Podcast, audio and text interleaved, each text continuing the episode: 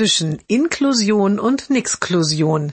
Jeden Montag eine neue Geschichte im Blog von Kirsten mal zwei. Heute? Es regnet wie aus Kübeln. Die Mutter holt den Jungen ausnahmsweise mit dem Auto ab.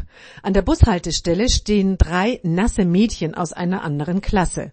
Eines der Mädchen war mit dem Jungen vier Jahre lang in einer Grundschulklasse. Die Mutter hält an und fragt, wollt ihr mitfahren? Sie wollen gerne und quetschen sich ins Auto. Dem Jungen gefällt das nicht. Anders als sonst ist es im Auto jetzt voll und laut. Die Götter zürnen, sagt er schließlich ernst und sehr feierlich. Zwei Mädchen schauen ihn irritiert an. Das Mädchen aus seiner Grundschulklasse lacht und sagt, ach du immer mit deinen Göttern, die haben sich doch früher auch immer schnell wieder beruhigt, oder?